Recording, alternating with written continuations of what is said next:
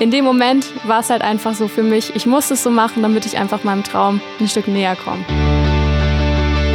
Dorothea Viera hat genug trainiert, hat sich hat sich's auch gut gehen lassen, den einen oder anderen Spritz trinken können, ganz entspannt. Da wird es natürlich auch schwer, einem Erik Lesser oder einem Simon Schemp dann zu sagen, hey, ihr dürft nicht starten.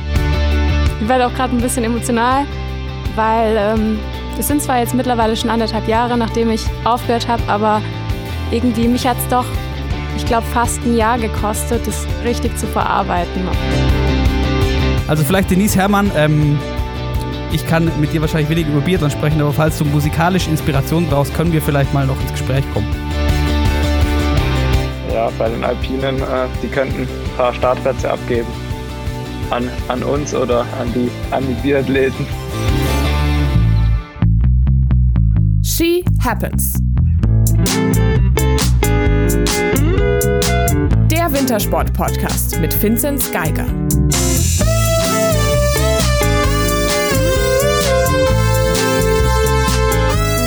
Hallo, hallo, einen wunderschönen Nachmittag und herzlich willkommen zurück zu She Happens. Nachdem wir letztes Mal zweimal aufnehmen mussten, am Sonntag und am Montag dachten wir uns, nehmen wir dieses Mal gleich nur am Montag auf. Kann nichts schief gehen. Hello in die Runde. Hello, hello. Hallo zusammen. Und vor allem, weil es ja am Wochenende, sprich auch am Sonntag, gestern, ihr hört das Ganze am Morgen, am Dienstag, noch einiges zu schauen gab. Und zwar unter anderem ähm, in Finnland beim Slalom in Levi. Petra Velova hat zwei Rentiere gewonnen, namens Pepi und Luiza, damit auch 200 Weltcup-Punkte und ähm, runtergebrochen zwei Slalomrennen gewonnen. Und die Story des Wochenendes da war aber weniger Petra Velova, auch wenn sie jetzt fünf Slalomrennen in Folge gewonnen hat, was vorher nur Marlies Schild gelungen ist. Aber eigentlich ging es ja doch irgendwo um Michaela Schifrin, oder? Ja, also ich habe es auch beide Rennen live gesehen. Und ja, da ging auch in der Berichterstattung ging viel um sie und um ihren Vater und wie es mental immer noch ähm, halt hart für sie ist war für mich auch ähm, eigentlich von der Wahrnehmung her das größte Thema. Ja, sie war ja auch super emotional. Also ich glaube, also bei dem einen Interview hat sie ja wirklich geweint. Ähm, ich glaube, so emotional hat man sie selten gesehen und sie war ja auch super dankbar über ihren zweiten Platz am Samstag. So dankbar wie vielleicht noch nie über einen zweiten Platz. Ja, das fand ich vor allem auch krass. Also man hat sie noch nie so sich über einen zweiten Platz freuen sehen. Ähm, bei der krassen Anspruchshaltung die sie hat und äh, gerade vor diesem Hintergrund, was alles passiert ist in den letzten, also in den vergangenen 300 Tagen, in denen sie nicht, äh, in denen sie kein Rennen gefahren ist, ähm, unfassbare Leistung, dann ein zweiter und ein fünfter Platz, ähm, wackeliger gefahren als sonst, aber das ist auch äh, nicht verwunderlich. Und ja, man merkt auf jeden Fall, das hat was mit ihr gemacht, offensichtlich.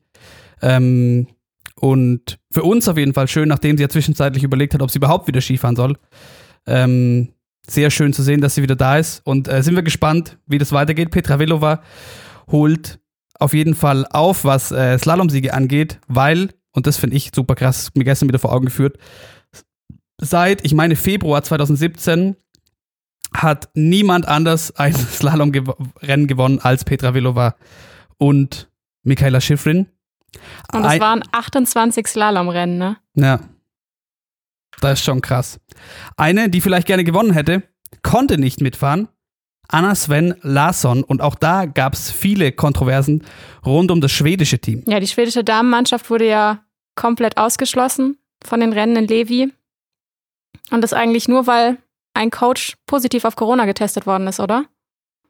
Ich glaube sogar der, also der Bundestrainer, glaube sogar von denen ja, es ist ziemlich, ziemlich krass und auch eine harte Entscheidung. Aber ich weiß, ich bin mir nicht ganz sicher, von wem die Entscheidung dann wirklich kam. Ob das, äh, ich glaube, von der finnischen Regierung sogar. Ja, das finnische und schwedische ja. Gesundheitsamt.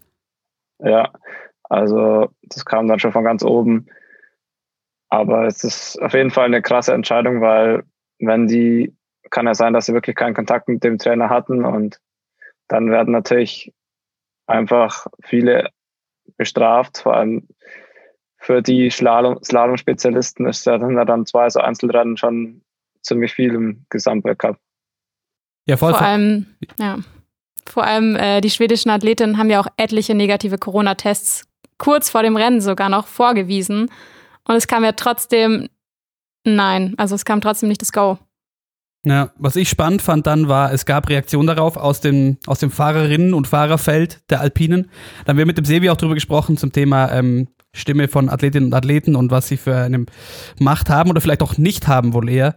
Ähm, Federica Brignone hat eine, einen Text auf Social Media veröffentlicht, den dann ganz viele ähm, Fahrerinnen und Fahrer geteilt haben, indem sie äh, vor allem die FIS angreift. Und sie hat sehr viele faire Punkte, aber ich dachte mir halt eben dabei, ja, äh, richtig, aber die FIS konnte in diesem Fall tatsächlich nichts dafür, sondern das, die Entscheidung kam von anderer Seite. Und das sieht man ja jetzt auch, weil es gibt ähm, bei den Alpinen im Schweizer Team, bei Swiss Ski, jetzt drei positive Fälle. Loic Meillard, Marco Odermatt und Justin Munizier sind alle drei positiv getestet und raus für nächste Woche für Lech Zürs, aber eben nicht die ganze Mannschaft stand jetzt. Also dementsprechend ja, muss man da einfach wohl hoffen, dass man in dem Land, wo man jeweils ist, ähm, dass das Gesundheitsamt es im Zweifelsfall gut meint. Ist es was, wovor du auch Angst hast, Vinci? Ja, auf jeden Fall. Also ich glaube, man kann sich nicht zu 100 Prozent schützen. Aber ich habe eigentlich auch gar nicht so viel Angst darum, dass ich mich selber anstecke. Aber was dann passiert, wenn irgendwie meine Familie oder meine Freundin was dann ist, wenn dann, wenn man dann Kontaktperson 1 ist, dann ist man ja auch ziemlich schnell raus. Deswegen ja, da steckt man nicht drin, da braucht man auf jeden Fall Glück. Und bei uns im Team, wenn ein Fall ist, ich weiß nicht genau, wie das dann gehandelt wird, aber ich glaube, da ist ausnahmsweise von der FIS dieses Mal ähm, nichts schiefgelaufen. Also das war eher von der Regierung aus und deswegen kann man da auch keinen Vorwurf machen. Ja, hoffen wir, dass es gar nicht erst dazu kommt bei dem Team und natürlich bei allen anderen auch. Das war Levi und es gab äh, natürlich noch ein freudiges Ereignis am Samstag und am Sonntag. Ich saß zwei Tage in Folge sehr glücklich vorm Fernseher. Skispringen war wieder in Wiswa und äh, es war beide Tage ein rechtes Spektakel. Am Samstag das Teamspringen, die Deutschen Zweiter geworden hinter den Österreichern und vor den Polen. Und am Sonntag war dann kompletter Aufwind-Wahnsinn. Ja, also gestern war es extrem windig. Da habe ich mir auch gedacht, ja, zwar ist jetzt nicht das allerfairste Springen, aber ich glaube, die, das haben, stehen schon die richtigen auf dem Podest. Ähm, den einen oder anderen hat es dann nicht ganz so, also manche hatten jetzt nicht ganz so das Glück, aber. Die Polen zum Beispiel. Die Polen sind gestern alle abgeschmiert, oder? Ja, die Polen, da, da kam ich doch zum Beispiel, der, wo die Quali echt souverän gewonnen hat. Äh, ja, da, der hat, ähm, das war dann wirklich gestern, die Anlaufluke war extrem niedrig. Ähm, und wenn da halt dann der Wind nicht ganz so da ist, dann wird es extrem schwer. Dann hat selbst so einer keine Chance mehr. Aber es ist halt der Ziel der Sport, das hat man auch gesehen bei Martin Hamann, wenn dann halt ein bisschen mehr Wind drin ist und dann man natürlich einen guten Sprung macht, dann geht es gleich in einen richtig weiten Bereich und da, da ist halt die Verletzungsgefahr dann auch da. Also das für die Jury schon fast unmöglich, wenn es so windig ist, die richtige Luke zu finden. Ja, wir haben gestern dazu äh, ein bisschen geschrieben auch und du hast dann gemeint, ja gut, jetzt gehen ihnen irgendwann die Luken aus wahrscheinlich. Ähm, irgendwann waren wir dann auf drei, glaube ich, runter. Und Martin Hammert war ja unfassbar. Also, wie gesagt, ich saß vom Fernsehen und dachte mir, ach du Scheiße, wie hoch kommt der da runter und wo soll der denn bitte landen? Ähm, es ging ja nicht ganz so weiter. Martin Hamann hätte fast den Schanzrekord äh, von Stefan Kraft geknackt, wenn er einen halben Meter weiter gesprungen wäre und den Sprung gestanden hat. Wir sind natürlich vor allem froh, dass er, er sich nicht verletzt hat. Aber das war ja ein unfassbarer Sprung. Also, auch, also es war nicht nur der Wind, sondern es war auch von ihm ein guter Sprung, oder?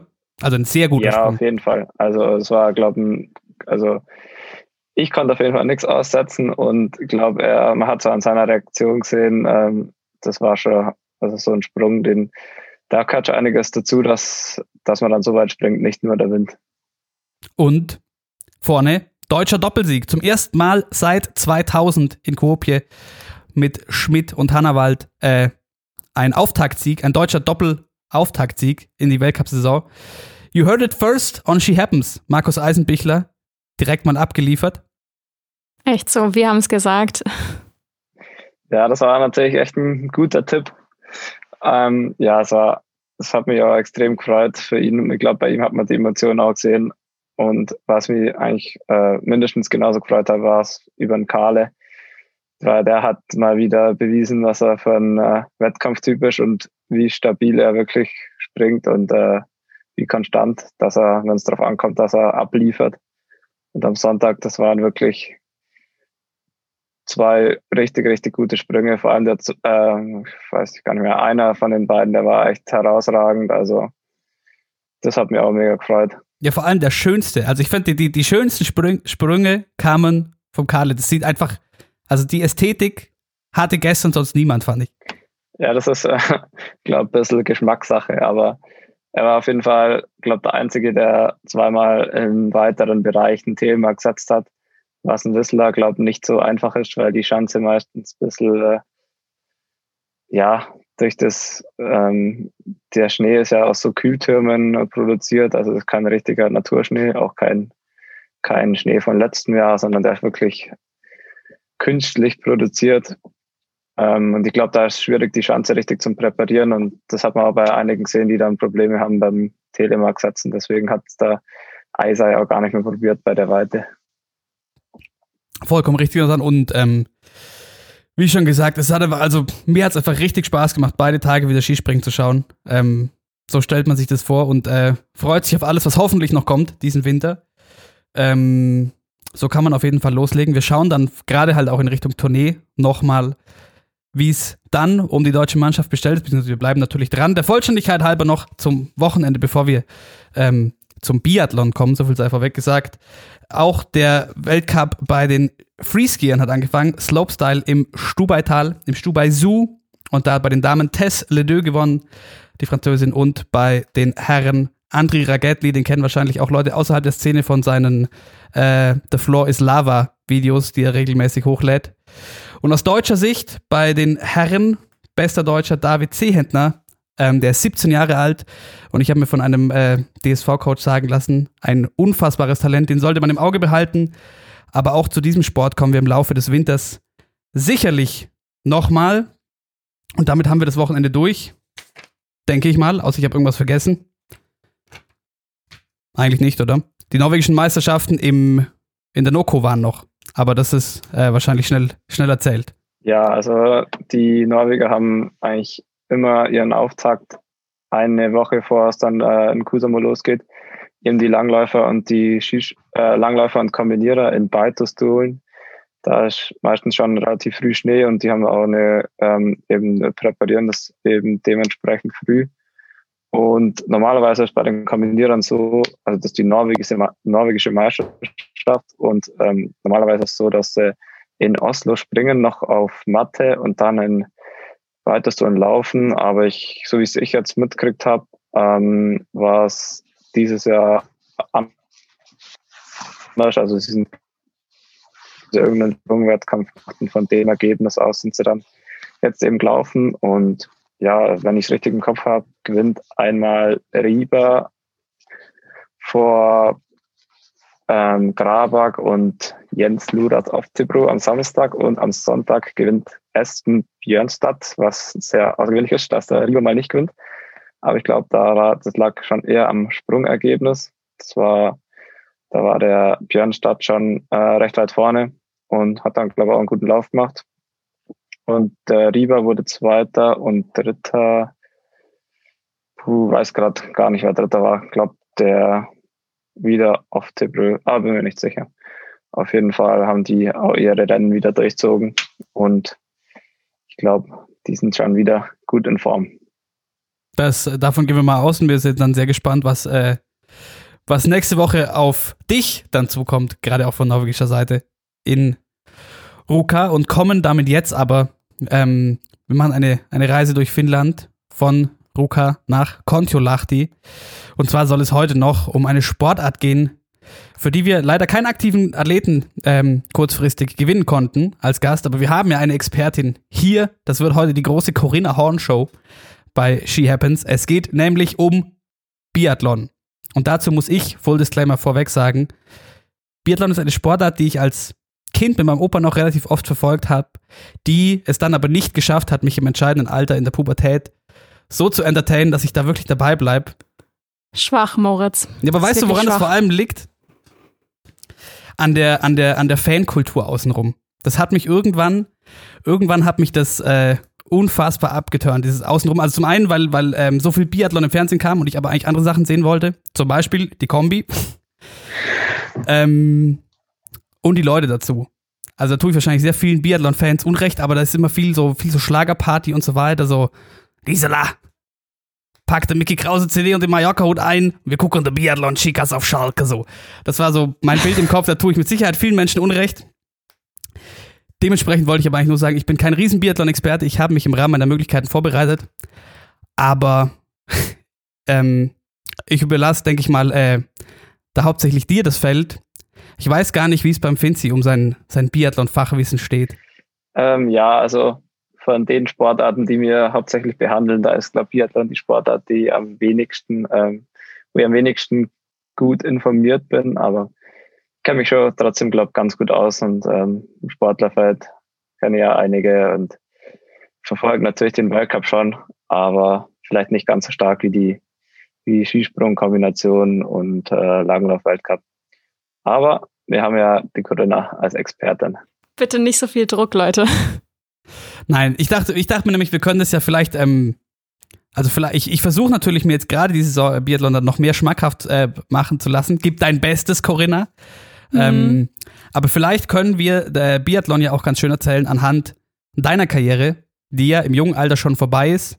Aber wie hat die denn angefangen? Weil so viel vorweg, du kommst nicht aus einer klassischen Wintersportregion. Nee, gar nicht. Also ich komme ja eigentlich, ähm, ich komme eigentlich aus der Nähe von Mainz, also aus dem kompletten Flachland. Ähm, Schnee liegt bei uns eigentlich nie. Vielleicht schneit es zweimal im Winter mal irgendwie zwei Zentimeter kurz alles überzuckert, aber ist am nächsten Tag wieder weg. Ähm, bei mir ging es eigentlich los. Ich habe Biathlon immer im Fernsehen angeschaut und habe halt irgendwann gesagt, ja, ich will es auch machen. Ne? Meine Eltern haben natürlich den Kopf geschüttelt, aber ähm, ich habe dann bei mir, ja, nicht mal in der Nähe, ähm, ziemlich weit weg eigentlich, in einem Langlaufverein angefangen. Irgendwann kam ich dann, dann dazu, bei uns in der Nähe in einem Sommerbiathlonverein anzufangen. Und über den Sommerbiathlonverein ist dann der Kontakt zu einem Winterbiathlonverein im Saarland entstanden. Aber da kann man ja auch nicht langlaufen. Richtig. Aber da ist zumindest ähm, eine Rollerstrecke und ein Schießstand. Und ähm, ja, dann hat mich meine Mama eigentlich dreimal die Woche immer anderthalb Stunden einfach ins Saarland gefahren. Und ähm, so ging es eigentlich los bei mir. Wie alt warst du da? Weil, ähm, weil der Punkt ist, finden Sie jetzt ähm, bei euch zum Beispiel Kombinierer, Langläufer, Springer? Ähm, also ich sag mal, es gibt wahrscheinlich wenig Athleten, die irgendwie viel später als, weiß ich nicht, mit sechs, sieben, acht Jahren anfangen ähm, und das dann bis auf Profilevel durchziehen, oder? Ja, also bei uns ist es natürlich ähm, schwierig, ähm, das dann äh, gleich so zu machen, ähm, in so jungem Alter. Da wird man erst herangeführt. Aber ich glaube, sonst ist es schon ähm, auch ähnlich wie beim Biathlon, dass man ähm, so ein Quereinstieg ist jetzt nicht so einfach.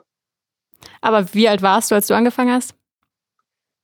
Ähm, ja, ich glaube, das erste Mal auf der Schanze war ich so mit, mit sieben, halt, glaube zum Skispringen angefangen. Also bei mir war es eher so, dass ich halt erst Skifahrer war oder Alpin. Und bei uns im Skiclub, da ist man ja ziemlich breit aufgestellt. Da gibt es dann alljährlich die Clubmeisterschaft und da nimmt man dann als Skifahrer auch eben beim Skispringen und beim Langlaufen teil. Und ähm, ja, über die kleine, über die kleinsten Chancen kommt man ja mit einem Sprungski, äh, mit einem Alpinski auch drüber und da bin ich dann gesprungen und ja, dann habe ich es halt mal ausprobiert und bin dann da auch hängen geblieben. Wie alt warst ja, du, Corinna? Was hast du gesagt? Wie alt warst du, als du angefangen hast? Wann standest du das erste Mal auf Langlaufski? Oh, ich glaube, ich war elf. Aber das, das, ist ja, das ist ja dann verhältnismäßig spät eigentlich, oder? Ja, voll.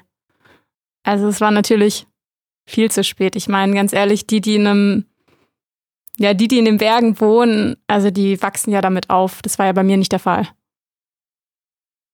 Okay, aber wie stelle ich mir das dann vor? Du bist, ähm, du bist dann Nachwuchsbiathletin oder halt Schülerbiathleten, wie auch immer, ähm, bei einem Biathlon-Verein im Saarland.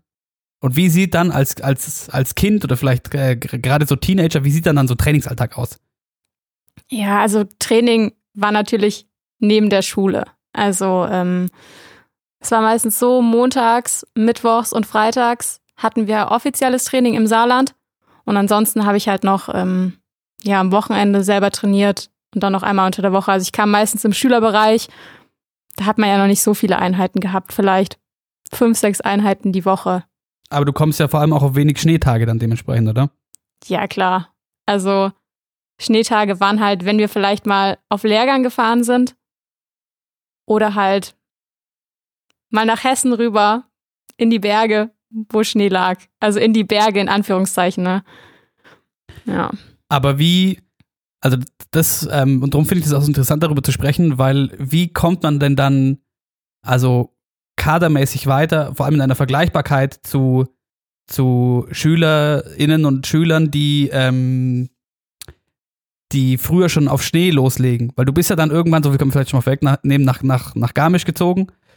Ähm, aber wie, also wie, wie kommt, wie kommst du in Vergleichbarkeit und dann in die entsprechende Kader, wenn du quasi nie auf, auf Schnee unterwegs bist? Ähm, boah, das ist super schwer. Ähm, ja, aber wie lief das bei dir?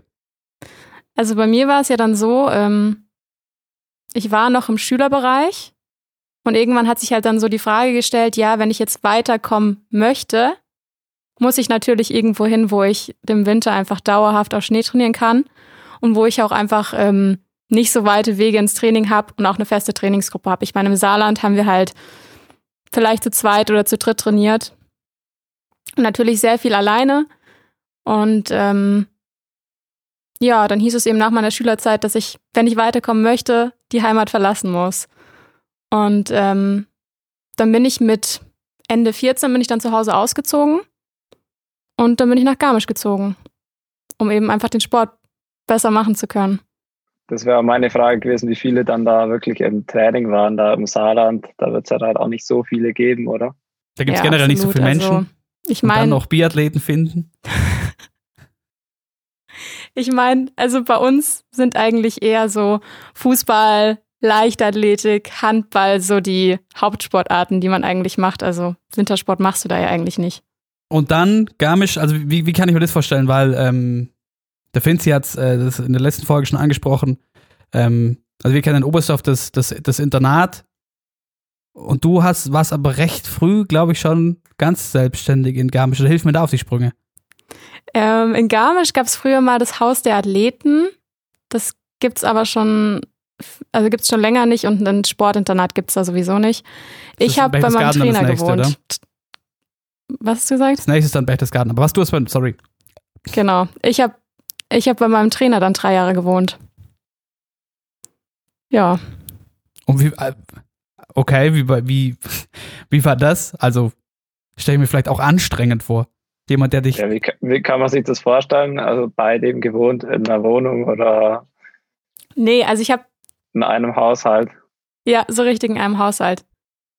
Also wir haben uns natürlich tagtäglich gesehen. Ähm, es war schon, schon komisch, aber ähm, für mich war es halt in dem Sinne total normal, weil ich es ja nicht anders, nicht anders kannte irgendwie so. Ja, aber war das eine WG dann quasi oder?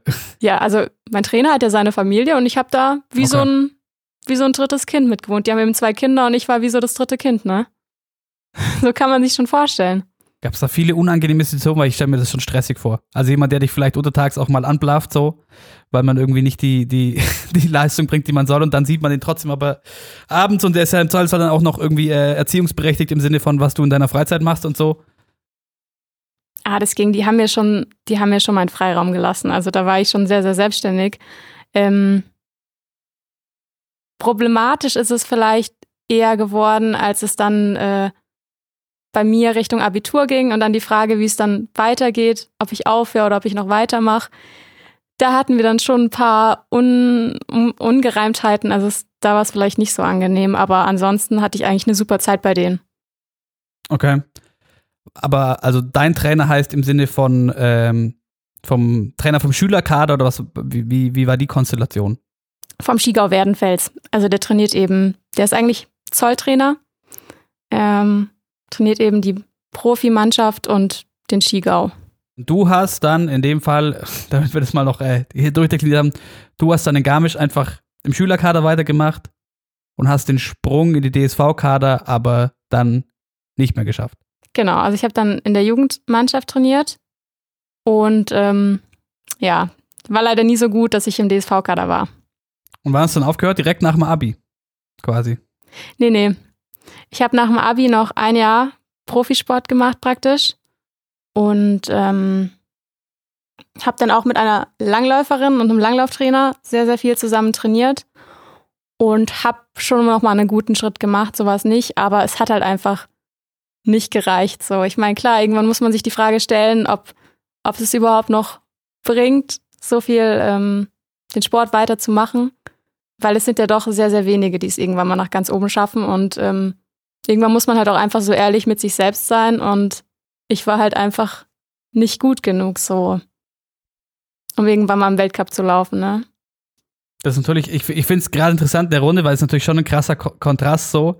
Bei dir irgendwie von Mainz ins Saarland, nach Garmisch. Ähm, und es hat am Endeffekt nicht gereicht. Versus der Finzi, der wahrscheinlich das, das, das Glück hatte, einfach durch den Standort, dass er quasi die ganze, die ganze Reihe von zu Hause aus durchmarschieren konnte. Und in dem Fall hat es ja Gott sei Dank dann gereicht. Ja, bei mir war es das krasse Gegenteil eigentlich, ja. Also ging ja eigentlich immer alles wie von alleine bei mir. Also daheim gewohnt und kein Internat, Trainer da gewesen, perfekte Trainingsbedingungen. Deswegen war ich da schon gesegnet und dann halt wahrscheinlich das nötige Talent noch gehabt. Und dann äh, und genug mal locht. In, in den Kader. Aber ja, ja ich glaube, das ist auf jeden Fall schon gar nicht so leicht, eine, so eine Entscheidung zu treffen, dass man dann von daheim weggeht, so jung. Das weiß ich auch nicht. Also ich wüsste nicht, ob ich das gemacht hätte, von, weil ich schon sehr heimatverliebt bin.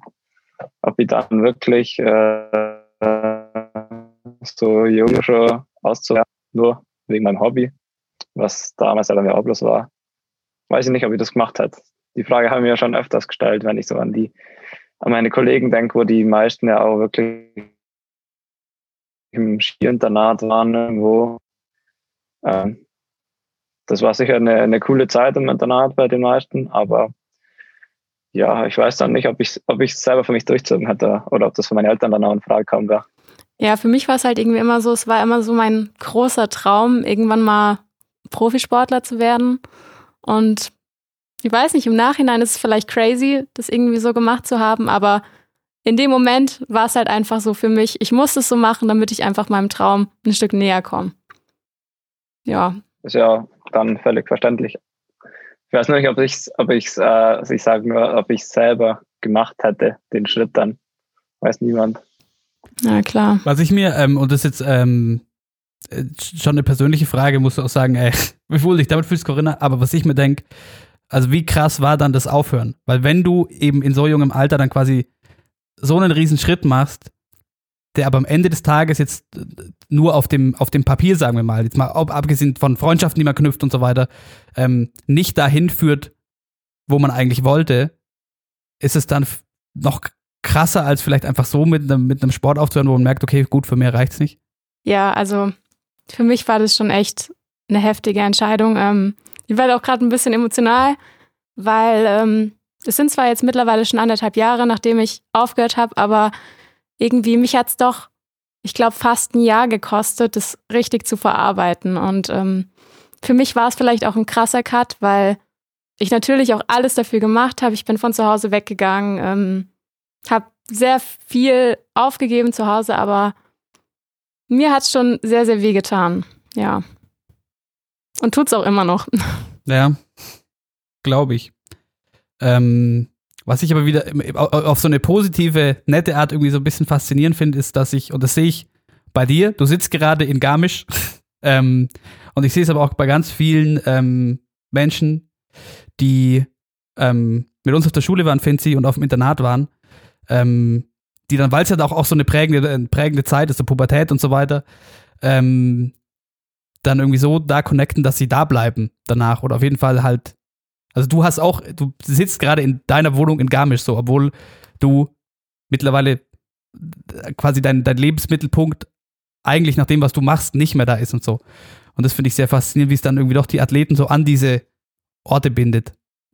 Ja, voll. Aber ich muss sagen, ähm, ich habe auch sehr, sehr lange überlegt, Garmisch zu verlassen, weil ich drüber nachgedacht habe, ob es mir vielleicht dann besser gehen würde zu Beginn, wenn ich einfach ähm, Garmisch verlasse. Für mich war halt immer Garmisch bedeutet Biathlon. Und als halt der Biathlon-Sport nicht mehr da war, war das schon so eine Frage, die ich mir gestellt habe. Aber ich muss sagen, ähm, ich könnte die Berge mittlerweile nicht mehr verlassen. So jeden Tag mal rausgehen, eine coole Bergtour machen oder im Winter natürlich den Privileg zu haben, jeden Tag zum Langlaufen zu gehen oder zum Skifahren zu gehen. Es ist schon, ist schon geil, ne? Das denke ich mir dann aber auch, wenn man, ich sehe es halt auch, wie der Batschi vorhin schon gesagt hat, ähm, bei uns war es, bei uns in der Klasse waren halt oder in der Jagenstufe oder auf der Schule die Internatler, die die sind ja alle von daheim weg, ähm, öfters von weiter weg, manchmal nicht ganz so weit, aber sind immer nach Oberstoff gekommen und klar, da, da freundet man sich dann auch mit vielen von denen an und merkt dann auch, wie die sich halt ihre Community aufbauen, klar innerhalb des Internats, aber auch mit äh, vielen aus Oberstdorf oder Umgebung. Und ich glaube, das, man sieht es dann auch an dem, wie lang die da bleiben und wie, wie, wie selten sie dann heimfahren. Und also ich habe echt viele Freunde, die auf dem Internat waren, ähm, immer noch. Und da war es ganz oft so, dass sie am Anfang noch oft heimgefahren sind und dann immer weniger. Und ich glaube, da ist halt auch schwierig, dass man dann die Freundschaften, die man, die Kinderfreundschaften, die man von daheim noch hat, dass man die dann auch weiter pflegt. Ähm, das geht dann ja logischerweise auch verloren. Und glaube, dann ist ja klar, dass es äh, noch schwieriger wird, dann wieder heim zu gehen oder den Ort, auch wie es jetzt bei dir ist in Garmisch oder in Oberstdorf, wenn es schön ist mit den Bergen, aber ähm, auch so mit den Freundschaften, die man dann schließt, ähm, dass man da dann wieder heimgeht. Ja, es ist eben eine prägende Phase. Ähm, noch was anderes zum Thema, ähm, müssen wir, glaube ich, nicht so viel darauf umreiten, dass es, ähm, dass du jetzt äh, nicht mehr Biathletin bist, aber worüber ich, nachdem Biathlon nie so, so ich, ich nie so ein riesen Biathlon-Fan war und in anderen Sportarten das vor allem halt eher mitbekommen habe, da spielt er auch mit rein, so durch das, was ich eben durch mein Umfeld sehe hier zum Beispiel, halt in Oberstdorf mitkriege, wie es zugeht in den Kadern und so weiter. Ähm, wie ist es denn im Biathlon vom, vom Konkurrenzdruck her in, in, in den Jugendbereichen? Ja, also du merkst natürlich, im Schülerbereich waren es schon noch recht viele bei uns in der Altersklasse. Ich glaube schon noch 50 Leute, also 50 Mädels jetzt bei mir.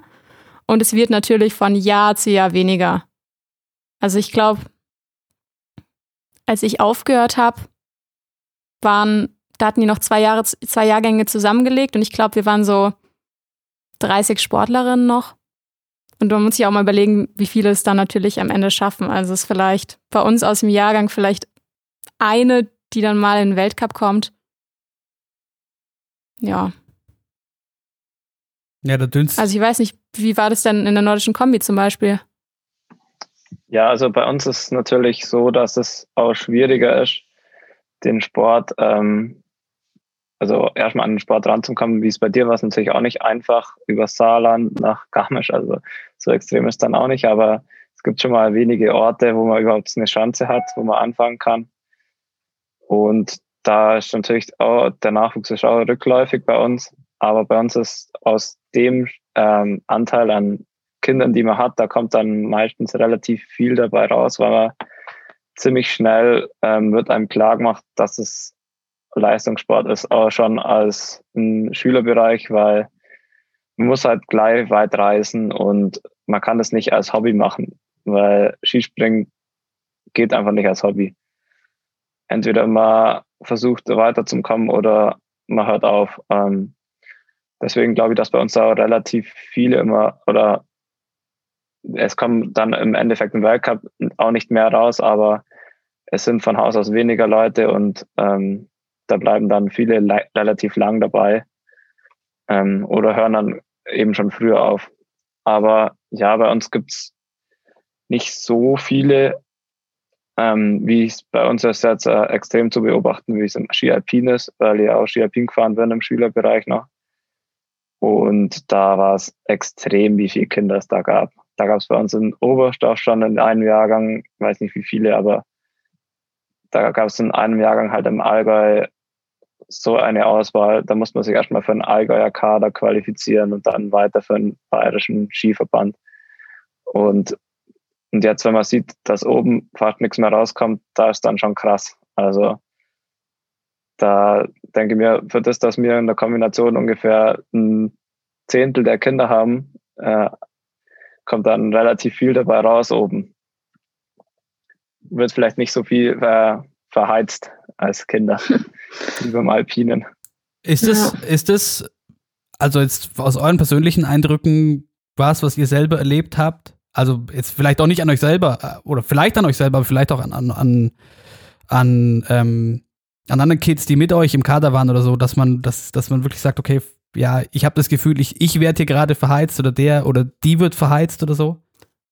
Also ich muss sagen, ich habe das zum Glück nie ähm, an mir selbst gemerkt, auch nicht an Trainingskollegen bei mir in der Mannschaft, sondern ich habe das oft nur an äh, anderen Sportlern gesehen, die man halt dann auf Wettkämpfen trifft, die einfach im Schülerbereich enorm stark waren, wirklich also um Minuten teilweise andere Sportler ähm, deklassiert haben, die halt dann wirklich im Jugendbereich total eingebrochen sind, von denen man dann vielleicht auch teilweise gar nichts mehr gehört hat. Ähm, also ich glaube, ja, solche Fälle gibt es schon. Ja, und so, ähm, das ist auch, glaube was da ein sehr, sehr großer Faktor ist, sind die Eltern. Wenn natürlich äh, die Eltern die Kinder ähm, einfach zum Training äh, zwingen und ähm, da extrem dahinter sind, dass da auch was vorwärts geht, äh, dann ist es, glaube ich, auch relativ schwierig für, für ein Kind, das da ähm, mit weiterzuführen, dass man von sich selber aus dann, dann auch gut wird und den Ehrgeiz entwickelt. Klar gibt es wahrscheinlich viele Beispiele, wo es auch so ist, aber mir kam es so vor, als wäre es speziell im äh, oder wäre es in den Sportarten bei uns so, oder eigentlich glaube in allen Sportarten, wenn da zu viele, äh, wenn die dann zu dahinter sind und zu ehrgeizig, äh, da wird es dann für die, die Kinder schwierig. Und ich glaube, das ist im Langlauf und im Biathlon, wo, oder auch bei uns in den Austauschsportarten, da kann man schon relativ viel kaputt machen. Das hängt Voll. im Internet gerade ein bisschen bei mir. Ja, kein Problem. Aber habt ihr euch mal, also du hast gerade schon gesagt, aber Finzi, hast du dich mal so gefühlt, dass im Sinne von, okay, es ist jetzt wirklich zu viel, ich kann jetzt, weiß ich nicht, entweder der, hoppala, ist jetzt ganz raus. Jetzt hat Internet gerade gehangen bei mir. Jetzt bin ich wieder da. Okay. Nee, weil du vorhin schon meintest, ähm, es ist dir alles eigentlich so, so ein bisschen zugeflogen, in Anführungszeichen. Also du hattest auch nie das Gefühl, dass, dass dir quasi zu viel abverlangt wird. Ja, also bei mir auf jeden Fall nicht. Ich war durch das, dass ich in Oberstdorf gewohnt habe, das Privileg hatte, ähm, ohne viel Aufwand den Sport auszuüben. Und ich glaube, meine Eltern äh, hatten auch nie irgendwie Gedanken, dass ich das mache, um mal da Profi zu werden oder irgendwie groß rauszukommen. Deswegen, das kam einfach dadurch, dass mir halt viel Spaß gemacht hat und ähm, ich halt immer besser worden bin, dann war halt so die logische Konsequenz, dass ich es immer weitermache. Ähm, aber es war jetzt nie so geplant, irgendwie, hey, ich will da jetzt äh, ganz oben in den Weltcup oder so. Das kam dann eben von allein, aber wäre wahrscheinlich auch nicht möglich gewesen, wenn ich woanders aufgewachsen wäre. Ne, aber so soll es ja am Ende des Tages eigentlich irgendwie auch sein, oder? Dass es aus, dass man es mit natürlich Talent gehört dazu und und und und äh, ein gewisser Aufwand, aber trotzdem irgendwie aus Spaß dann halt halt so weit kommt. Coco, hast du dann irgendwann auch den Spaß dran verloren? Den Spaß am Sport verloren? Am Biathlon. Am Biathlon? Nee, gar nicht. Das ist doch auch immer also ich hab, schön. Also ich habe das immer gemacht, weil also weil ich es halt einfach geliebt habe. Und auch nachdem ich dann mein Abi gemacht habe und dann auch zweimal am Tag trainieren konnte, ähm, ist schon ein Privileg, muss man einfach so sagen. Bei mir war es eher so, als ich dann aufgehört habe, waren so die ersten Wochen, hatte ich schon so Phasen, wo ich teilweise keine Lust hatte, Sport zu machen. Also wo es dann darum ging, mal raus zum Joggen zu gehen, habe ich mich dann schon gefragt, ja, warum soll ich das denn jetzt machen so? Ist kein Ziel mehr da. Warum denn? Ist ja, ist ja sinnlos, ich Ja. habe ja kein Ziel mehr, ne? Aber das waren zum Glück auch nur ein paar Wochen und den Spaß am Sport habe ich eigentlich nie verloren. So soll es ja sein. Kommen wir vielleicht mal, ähm, das ist äh, auch wieder, äh, finde ich, alles in allem ein sehr interessanter Themenblock, den wir da ähm, anschneiden und den wir mit Sicherheit auch mal vielleicht noch mit einem Gast vielleicht irgendwie vertiefen können, was das angeht. Ähm, aber zum Thema Spaß äh, am Sport, hilf mir doch, Corinna, mehr Spaß am Biathlonsport zu finden, zumindest vor dem Fernseher. Schau Ja, mal auf den hoffe, Weltcup. dass Ich, ich weiß immerhin so viel. Martin Foucault ist raus. Ja, leider. Lass Ich, uns damit vermiss ihn, anfangen. ich werde ihn richtig vermissen. Es war wirklich so ein bisschen mein Idol, muss ich sagen. Es war ja so ein Ausnahmesportler. Sehr traurig, dass er nicht mehr dabei ist. Aber Moritz, ich hoffe, dass ich dich so bis Ende der Saison auf jeden Fall hab, dass du ein richtiger Biathlon-Fan bist. Okay. Solange wir, solange wir vielleicht das, das Thema Schlagerparty außenrum ausblenden können. Ja, das ist ja nur Es wird nicht sch schwer fallen, das auszublenden, weil da auch nichts außenrum ist. Stimmt, ja, also, also ist richtig. dieses stimmt nicht mitgedacht. Also muss es ja eigentlich diese Saison passieren. Und Biathlon auf Schalke findet ja auch nicht statt. Halleluja. Das ist in Ruppolding. Ha, Ganz genau. sind wir schon dabei. Ganz genau. Aber dann übergebe ich an dich mal die Führung jetzt, Corinna. Ähm, du hast deutlich mehr und deutlich qualifizierteres zum Biathlon zu sagen als ich. Ja, womit fangen wir an? Wollen wir vielleicht mal mit dem Weltcup-Kalender anfangen? Ich habe ihn jetzt hier gerade vor mir liegen. Ähm, am Wochenende geht's ja los in Kontiolahti. Da werden die Biathleten dann zwei Weltcup-Wochenenden verbringen. Ähm, anschließend geht's zwei Weltcup-Wochenenden nach Hochfilzen, bevor es dann in die Weihnachtspause geht mit der World Team Challenge in Ruppolding. Danach geht's für zwei Weltcup-Wochenenden nach Oberhof. Dann geht's nach Antolz. Dann findet die WM auf der Pokeljuka statt. Und das dritte Trimester von der Weltcup-Saison ist noch nicht final entschieden, ob es dann auch wirklich nach Peking geht, beziehungsweise inwieweit ähm, die Biathleten dann in Nova Mesto sind oder in Oslo. Das finde ich, äh, das System an sich finde ich eigentlich schon äh, krass, wie sehr sich da mal wieder IBU und FIS unterscheiden. Aber das haben wir, haben wir eh schon einmal durchdiskutiert. Ähm, Ja, die haben ganz andere Möglichkeiten, da- oder? Durch Budget halt. auch. Ja, genau, durch das Budget, das haben wir ja in der vorletzten Folge, glaube ich, schon ähm, durchdiskutiert.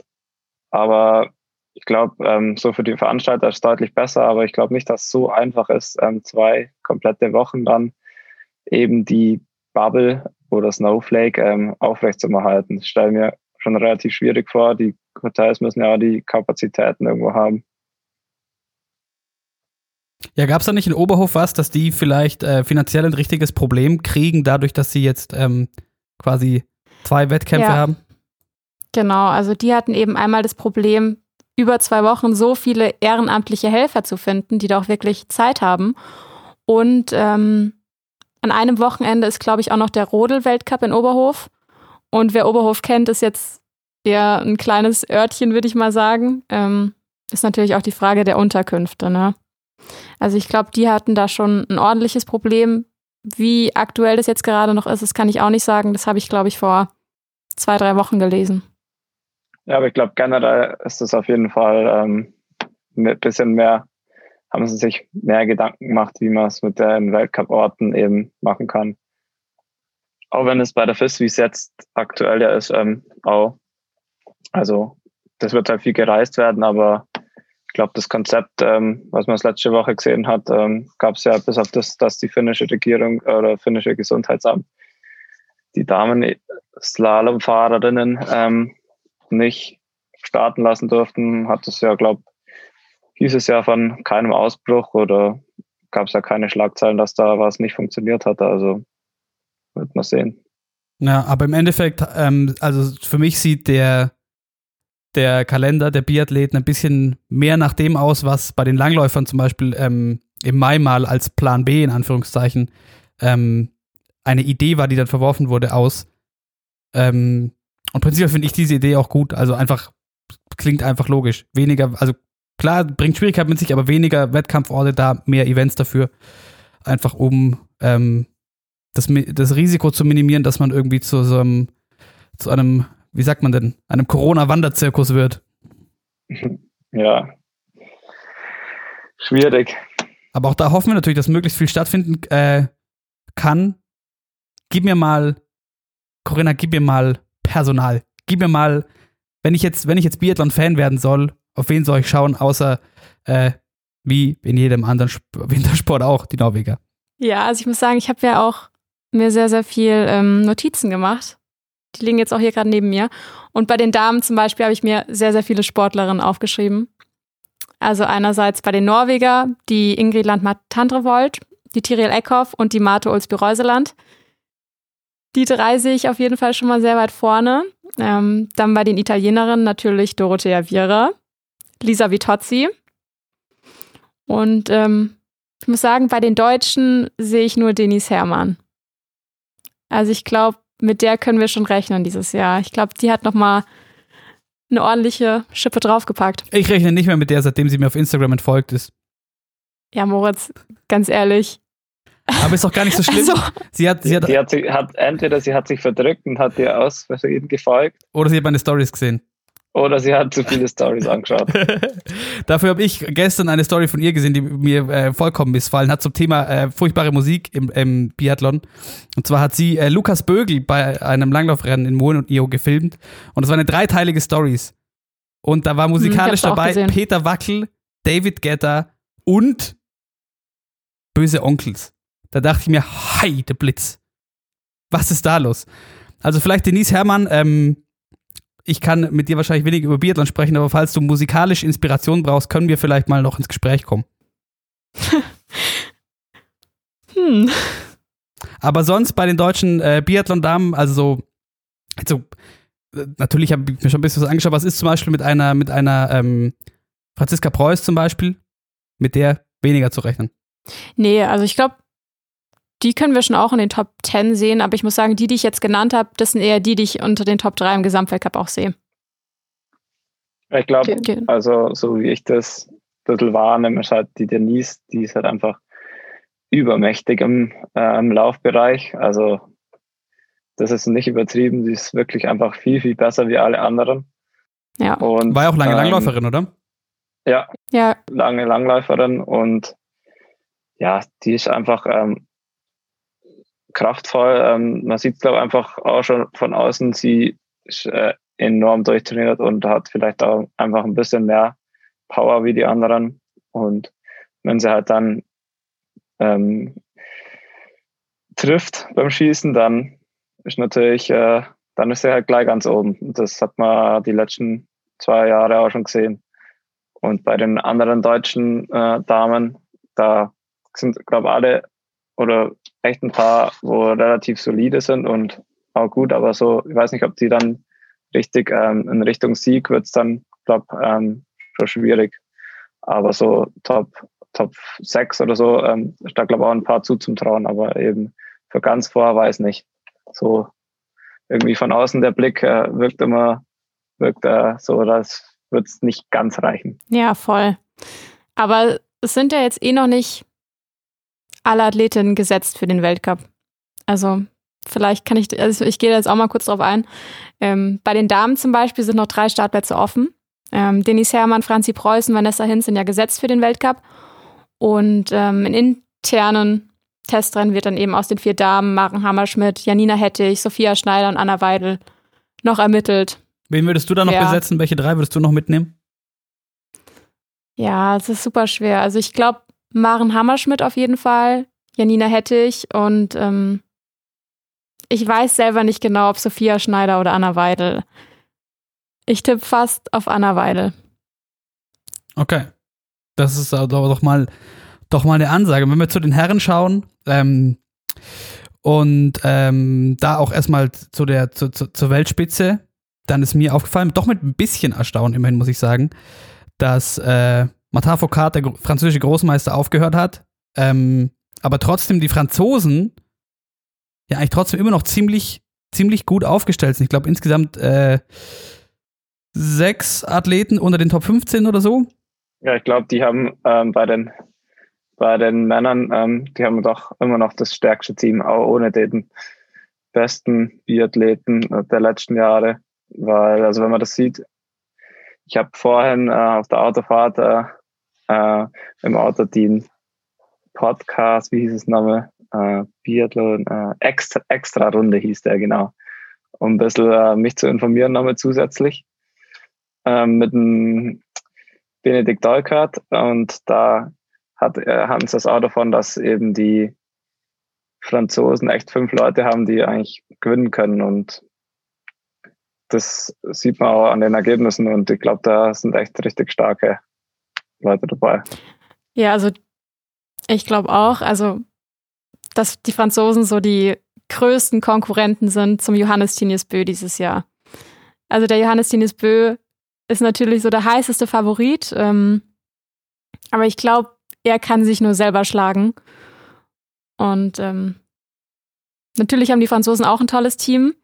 Ich glaube, die haben eine sehr, sehr starke Gruppendynamik. Also die trainieren sehr, sehr viel zusammen und ähm, ich glaube, die pushen sich auch gegenseitig enorm.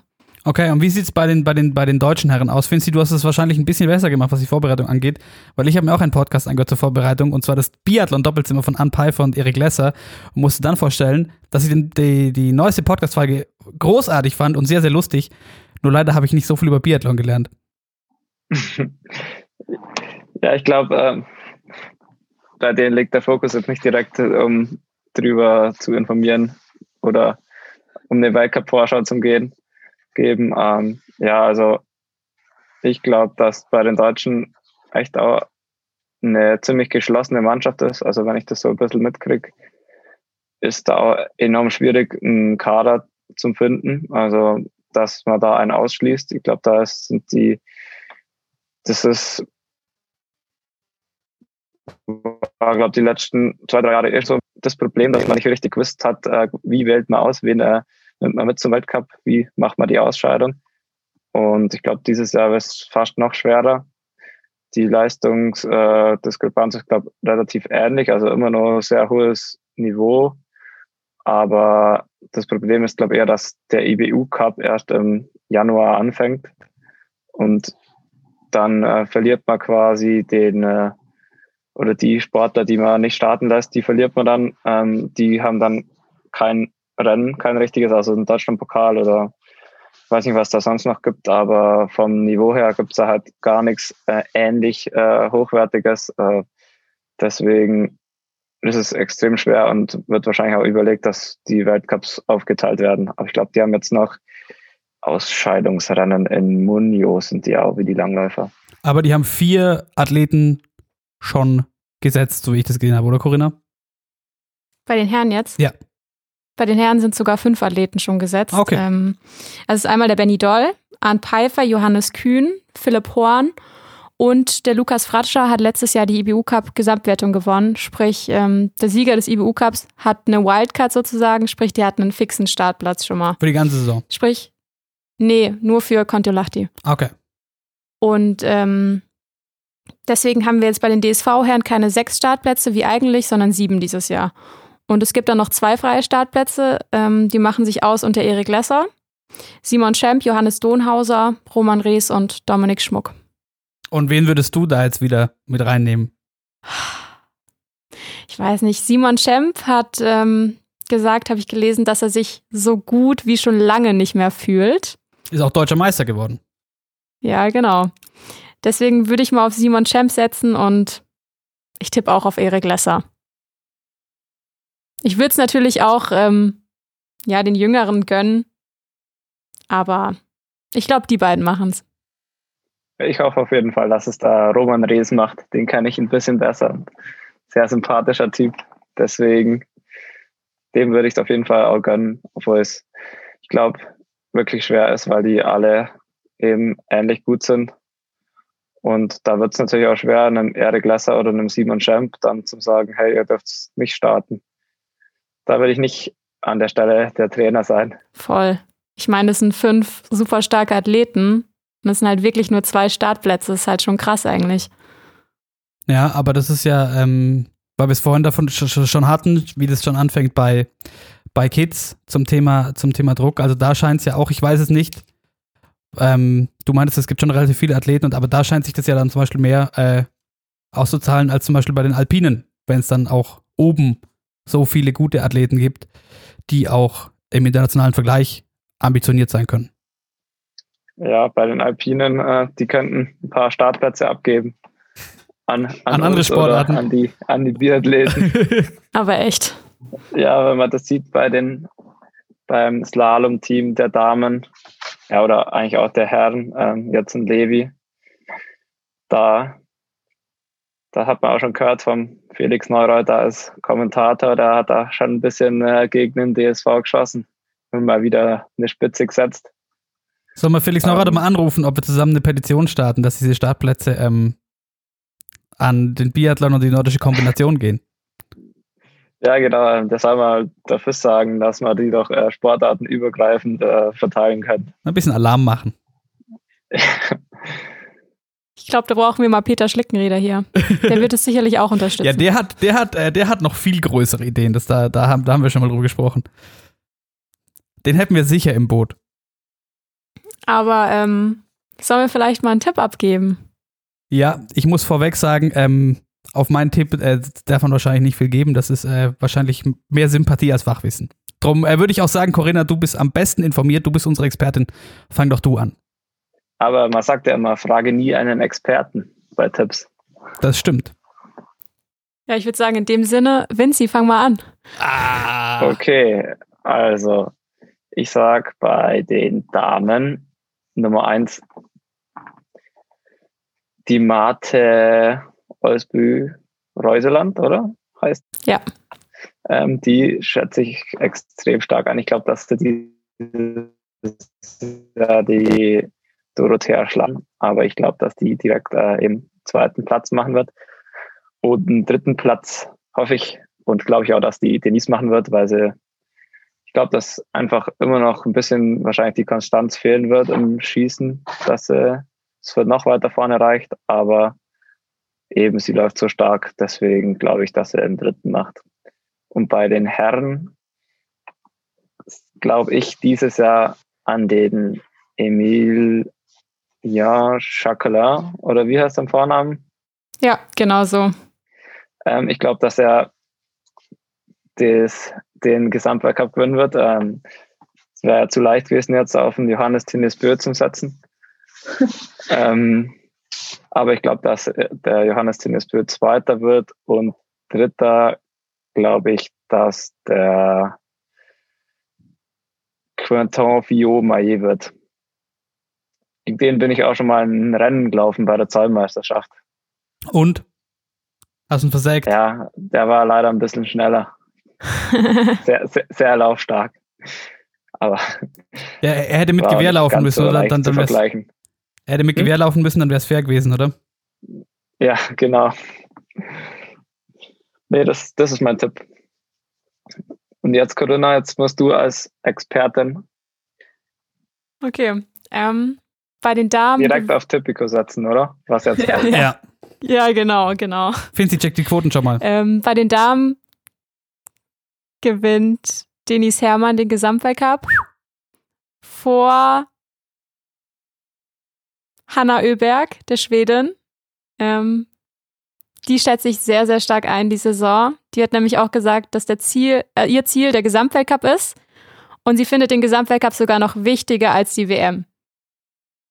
Und ähm, auf Platz drei setze ich Marte Ulsby-Reuseland. Ich muss sagen, ich bin zwar ein großer Dorothea Viera-Fan, aber irgendwie sehe ich sie da nicht unter den Top 3 dieses Jahr. Und bei den Herren? Bei den Herren gewinnt Quentin Fillon-Maillet den Gesamtweltcup vor Johannes Tines Bö, vor Taye Bö. Ja, das ist mein Tipp. Moritz? Okay, okay, okay, Freunde. Jetzt hört zu. Ich sag bei den Damen, Dorothea Viera hat genug trainiert, hat sich hat sich's auch gut gehen lassen, den einen oder anderen Spritz trinken können, ganz entspannt. Und mit dieser Ruhe gewinnt die den Gesamtweltcup wieder. Denise Herrmann macht einen gut und wird äh, Zweite. Und dann sage ich, Hanna Oeberg wird Dritte. So viel zu den Damen. Und bei den Herren, jetzt muss ich mir irgendwas überlegen. Hui. Ähm, ich sage. Ja, Johannes Tines Bö gewinnt es auch wieder. Ähm, und es wird aber ein enger Kampf mit seinem großen Bruder. Der wird Zweiter. Und der Maillet wird wieder Dritter. Ja, gut. Gut, da sind wir auch mal gespannt. Das sind ja gleich mal einige Rennen. Da gibt es die ersten zwei ab, ja, die nächsten zwei Wochen kann man, kannst dir einiges gönnen im Fernsehen. Ja, also es wird wieder ein sehr, sehr langes ähm, Couch-Wochenende, würde ich mal sagen, ne? Ja, wollen wir da zum Abschluss vielleicht? Also ich möchte noch kurz festhalten, ähm, wir können uns ja mangelnde Biathlon-Expertise mit Sicherheit mal reinholen. Finzi, wenn du schon ankündigst, du hast hier äh, zum einen oder anderen Biathleten ganz gute Connections, dann kriegen wir da mit Sicherheit mal ähm, freundlichen Besuch hierher. Ähm, und ansonsten schauen wir vielleicht noch kurz darauf, was jetzt am Wochenende ansteht. Insgesamt. Vinci, was steht denn an am Wochenende? Am Wochenende. Ja, also ich darf übermorgen schon nach Finnland, nach Ruka fliegen zum Ruka Nordic Opening. Wie der Name schon sagt, Nordic, da sind alle nordischen Sportarten dabei. Auch wenn die Skispringer letzte Woche schon einen Start hatten, aber das sind wie jedes Jahr Skisprung, nordische Kombination und Langlauf. Ähm, und ich glaube, alle haben sogar drei Wettkämpfe. Bei den Skispringern bin ich mir nicht sicher. Ähm, wir haben auf jeden Fall drei Wettkämpfe. Einmal am Freitag ein Fünfer, also fünf Kilometer und Samstag, Sonntag jeweils zehn Kilometer. Ja, und für uns ist der Weltcup-Start und für die Langläufer genauso. Die haben auch, glaube das ist glaube auch klasse ist bei denen, also ähm, war jetzt die letzten Jahre, glaube ich, auch schon immer so ein klassisch Sprint am Freitag, am Samstag ein Einzelstart, klassisch, und am Sonntag eine Verfolgung.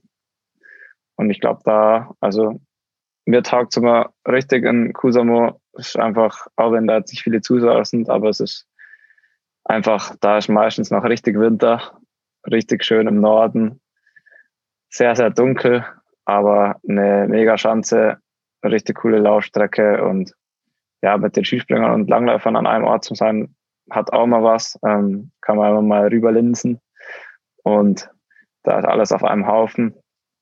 Ja, da sind sicher auch coole Wettkämpfe bei den Springern und Langläufern dabei.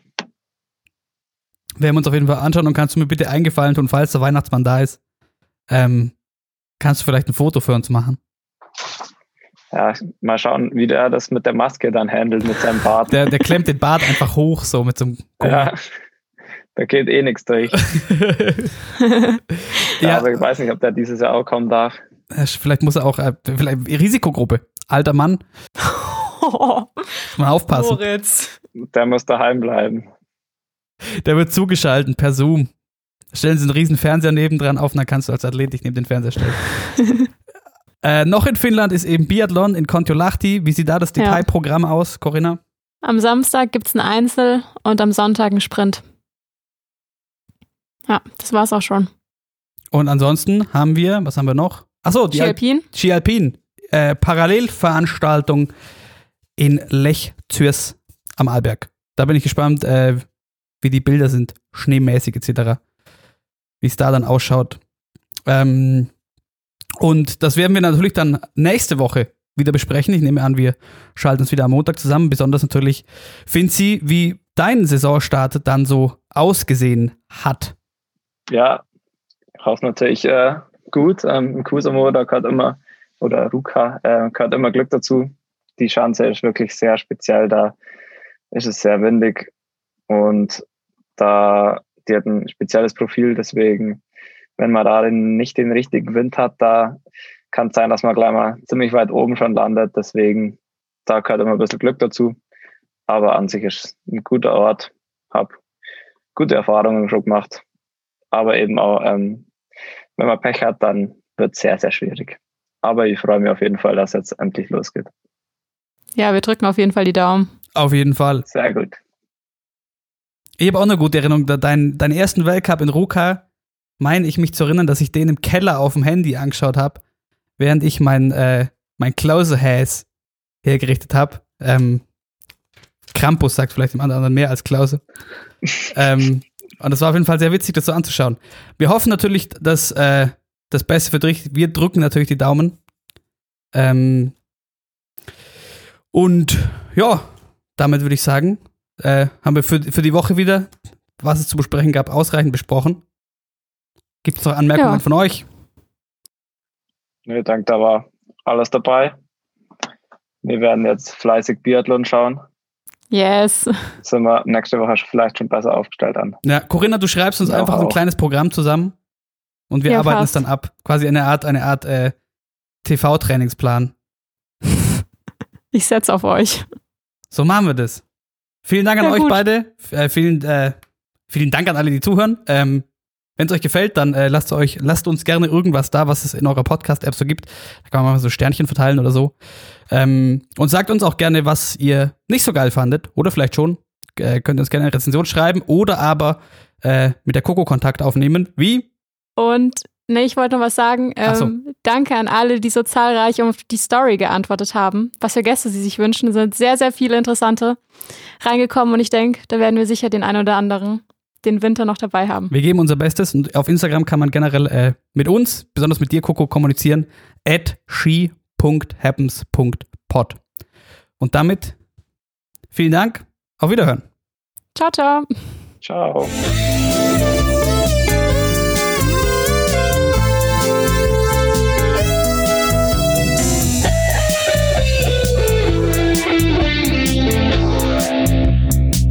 She happens.